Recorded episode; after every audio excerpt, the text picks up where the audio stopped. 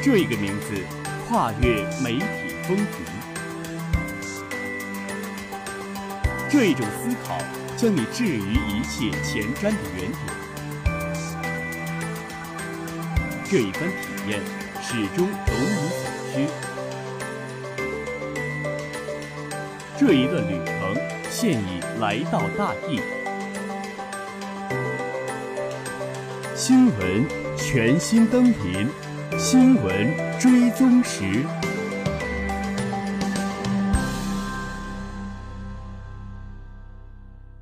各位同学，中午好！这里是由凤凰之声为您带来的午间节目《新闻追踪时》，我是振华，我是荣鑫。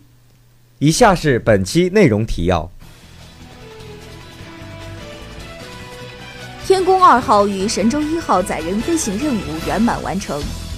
习近平会见俄罗斯总统普京。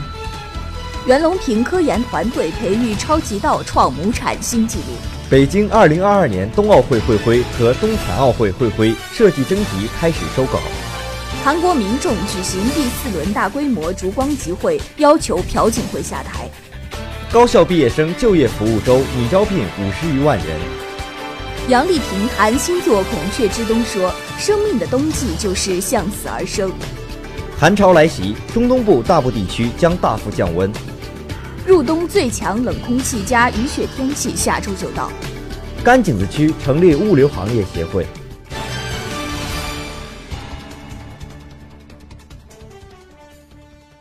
以下是本期详细内容。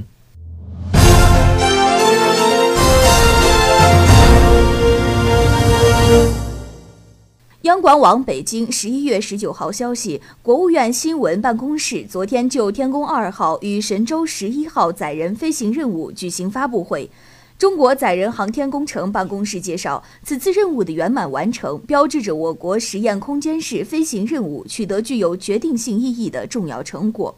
中国载人航天工程办公室主任王兆耀介绍。目前在轨的天宫二号已转入独立运行状态，继续开展空间应用和科学实验。王兆尧说，整个任务实行中，所有工作都完成的非常圆满顺利，特别是两名航天员的素质过硬，操作娴熟，表现堪称完美。本次任务，两名航天员实现了在轨三十三天的驻留，这表明我国已基本具备了航天员长期驻留保障的能力。王兆耀表示，我国将在二零二二年前后建成和运营我国载人空间站，掌握近地空间长期载人飞行技术，具备长期开展近地空间有人参与与科学实验、技术实验和综合开发利用太空资源的能力。王兆耀说，二零一七年，我国将发射首艘运货飞船“天舟一号”。与天宫二号进行推进剂补加试验，进一步验证掌握空间站建造运营相关关键技术，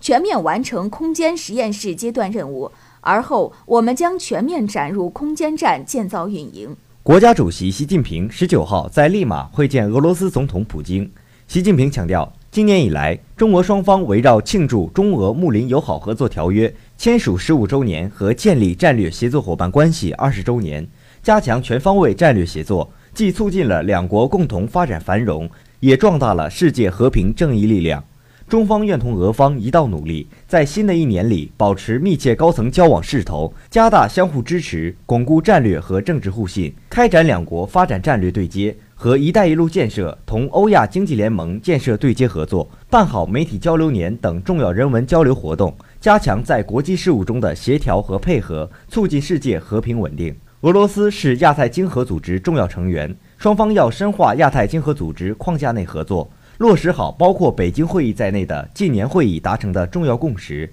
深入推进亚太自由贸易区进程，推进利马会议取得成功，推进亚太经合组织为亚太和全球经济增长做出更大贡献。普京强调，很高兴再次和习近平主席会晤，俄中高水平的关系对全球和平稳定十分重要，双方应该保持密切高层交往。当前，俄中双边经贸关系发展势头良好，高新技术等领域合作取得积极成果。俄方期待着同中方共同推进欧亚经济联盟建设，同“一带一路”建设对接合作。俄中双方要加强在亚太经合组织等多边事务中协调合作。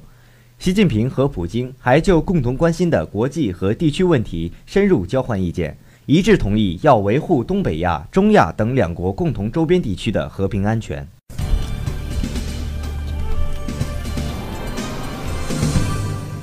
央广网北京十一月二十号消息，由杂交水稻之父袁隆平选育的超级稻新组合，年亩产达一千五百三十七点七八公斤，打破双季稻产量一千五百公斤的世界纪录。好消息从梅州的华南双季超级稻测产现场传来，由杂交水稻之父袁隆平选育的超级稻新组合，晚造亩产七百零五点六八公斤，年亩产一千五百三十七点七八公斤，打破双季稻产量一千五百公斤的世界纪录。在得知测产验收结果突破世界纪录以后，袁隆平高兴地说：“这是一个新的里程碑。”袁隆平说：“国际水稻所的所长讲过，如果能够达到二十二点五吨，全球粮食就没有问题了。所以是很了不起的一个新的里程碑。本次打破双季稻产量世界纪录，意味着年亩产产三千斤技术绿色高新模式获得全面成功。本次测产验收专家组一致认为，该模式实现了全程机械化，是一种绿色、高产、高效的模式。”测产验收组组长、中国工程院院士罗希文表示，这一模式对于保证我国的粮食安全意义重大。罗希文说：“第一，中国水稻的平均产量一季是四百多公斤，两季也就是九百公斤。我们现在在这里实现了超过三季的产量。第二，是在广东这高温多雨的地方，能够很好的把病虫害控制住，达到这么高的产量。”第三，我们采用机械化作业。如果我们手工栽，当然也可以达到，但是机械化作业为我们大面积推广打下很好的基础。北京2022年冬奥会会徽和冬残奥会会徽设计征集办公室二十号迎来首批应征人投稿，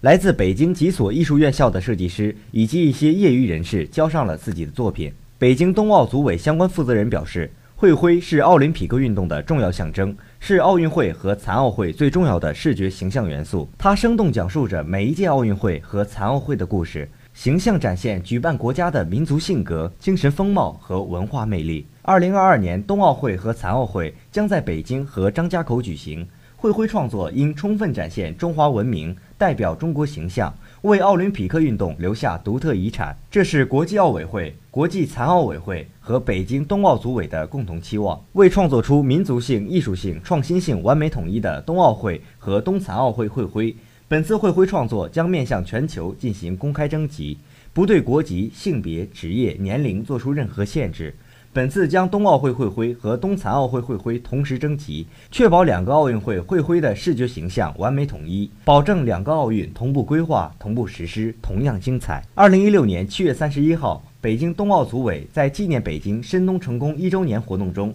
正式面向全球征集北京二零二二年冬奥会会徽和冬残奥会会徽的设计方案，受到国内外各界人士、专业设计机构的广泛关注。北京冬奥组委官方微博开设了北京冬奥会会徽征集活动话题后，相关微博阅读数目前超过六百六十一点九万，社会反响强烈。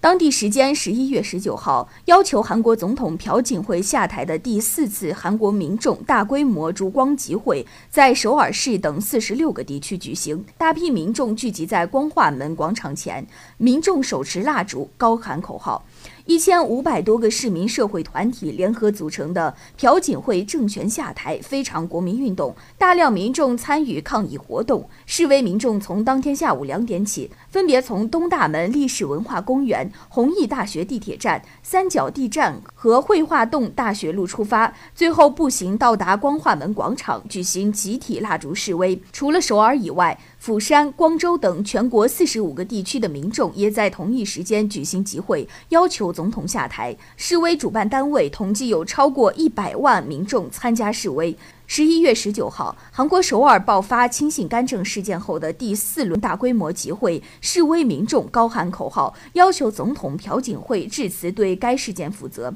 因韩国高考刚刚结束。当日有许多学生参加集会，主办方称首尔有超过五十万人参加集会，警方称实际规模超过十万人。当日，釜山、大邱、光州等地也举行了示威活动。主办方预计，当日全国共有一百万人参加集会。人力资源和社会保障部二十号发布消息称，十一月二十一号至十二月四号，人社部将举办二零一六年全国人力资源市场高校毕业生就业服务周活动。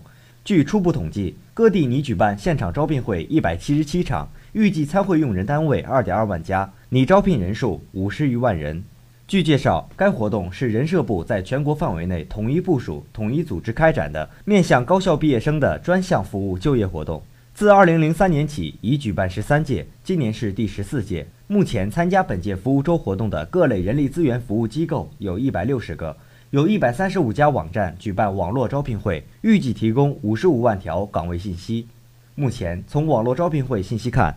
涉及互联网、电子商务、耐用消费品、贸易进出口。网络游戏、计算机、通信、媒体、出版、物业管理、房地产开发、金融等诸多行业，其中需求量最多的前十类职业分别是销售类、行政后勤类、计算机网络技术类、财务审计统计类、市场公关媒介类、教育培训、酒店餐饮旅游服务类、技工类、建筑房地产装修装饰、物业管理类、美术设计创意类。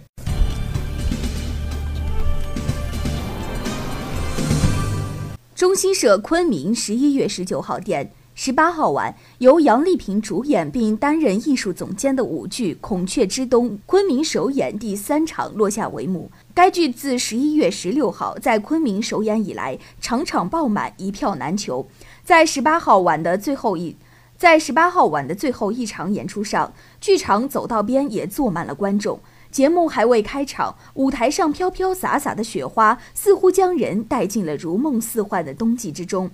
舞剧开始之后，杨丽萍化身一只灵动的孔雀，旋转跳跃，舞台在黑与白之间光影变幻，营造出大雪纷飞、星河灿烂等景象，传达了创作者关于生命循环与真谛的思考。《孔雀之冬》是从杨丽萍舞剧《孔雀》的春夏秋冬四幕中，杨丽萍表示：“我的生命已经走到了冬天，在这个季节跳《孔雀之冬》，更能感受到生命的意义。每个人都要面临人生的冬季，面对死亡，这是全人类共同的话题。”杨丽萍称：“但人们不应该惧怕它，肉体虽然会消逝，但精神会永远存在。”来自斯洛文尼亚的观众 Peter 在看完《孔雀之通》后说：“我是专程来昆明看杨丽萍演出的。今晚的表演每一刻都美到让人窒息。他告诉我们人应该如何面对时间的流逝，非常动人。”杨丽萍表示，未来《孔雀》春夏秋冬四幕将合成各章，全剧可分可合，合则为一，演绎全版演绎全版春夏秋冬生老病死。分则四幕各自独立成剧，分别演绎生命的始与终、盛与衰。《孔雀之冬》在昆明首演后，将在全国巡演。据中央气象台网站消息，中央气象台十一月二十号六时继续发布寒潮黄色预警，预计受寒潮影响，二十号至二十四号，我国中东部大部地区将自北向南将先后出现大范围大风降温天气，平均气温将普遍下降六到十度。其中，西北地区东部、华北西部、黄淮中西部、江淮中西部、江南中西部、华南中北部以及四川东北部、重庆东部、贵州中东部等地气温将下降十二至十四度；河南南部、安徽西部、湖北中东部、湖南大部、广西北部等地的部分地区降温可达十六度以上。上述地区伴有四到六级偏北风，东部和南部海区风力有七到九级。十一月二十四号凌晨。华北平原北部部分地区最低气温将达到零下十度左右，最低温度零度线将位于长江中游至江淮之间。江南南部和华南北部最低气温将达到四到八度。天健网消息，随着十一月十八号的一场降雨，冷空气的前锋就在本周末已经杀到了大连的上空。未来一周，大连的天气将启动大风加降温加雨雪的模式。冷空气要来了，雨雪天气也真的要来了。十一月二十号到十一月二十五号，大连将迎来今年下半年最强的一次冷空气，各地降温幅度十摄氏度左右。二十一号，我市还将出现降雪天气。十九号，大连市气象台发布了寒潮蓝色预警，号称下半年的最强冷空气果然威力强大。刚刚到达的冷空气就已经让气温大降，这只是这股冷空气的刚刚开始。周日虽有周日白天虽有阳光陪伴，但受冷空气的影响，天气较冷。市区最高气温仅有五摄氏度，夜间最低气温还将跌破零点，下降到零下四摄氏度左右。据悉，下周的天气没有任何回暖趋势，会一直这么任性的冷下去。也就是说，大连将正式开启寒冬模式。二十号至二十五号，我市各地降温幅度十摄氏度左右，最低气温北部地区零下十二至零下十摄氏度，南部地区零下七至零下五摄氏度。除了降温以外，此次强冷空气也带来了任性的偏北大风，海面七到八级，陆地六到七级。记者从市气象台了解到，此次冷空气强度强，持续时间长，大风、降温和雨雪天气还可能对实施农业、交通运输、海洋渔业等带来不同程度的影响。此次冷空气如猛虎下山，究竟从哪儿来？记者从市气象台了解到，冷空气沿着偏北气流下滑堆积。中亚北部到蒙古国一带地区，位于低旋的底部，不断有小的波动分裂，并携带冷空气南下。十九号前后，低涡后部的低槽下摆向西南方向加强延伸，引导冷空气大举南下，地面冷高压主体南亚、中东、蒙古国以及我国北方大部受到影响。十九号，为了在经济下滑期实现有效的降低成本、共度难关。大连市甘井子区物流行业协会在大连军械宾馆正式揭牌成立。当天，四十五家物流公司加盟到该行业协会。协会首任会长咸卫武表示，协会的成立实现了大连发往全国六十多个城市的精准卡班直通车，囊括了物流链条中的同城配送、特种运输、危化品运输、冷链、大件运输、快递、航空快递、物流市场等各个物流相关领域。可一站式解决企业的所有物流需求。据了解，甘井子区拥有物流企业三千多家，拥有物流园区十六家。由于数量多、体量小、行为不规范，导致甘井子乃至大连市的物流市场秩序混乱，物流也面对发展瓶颈。成立行业协会势在必行。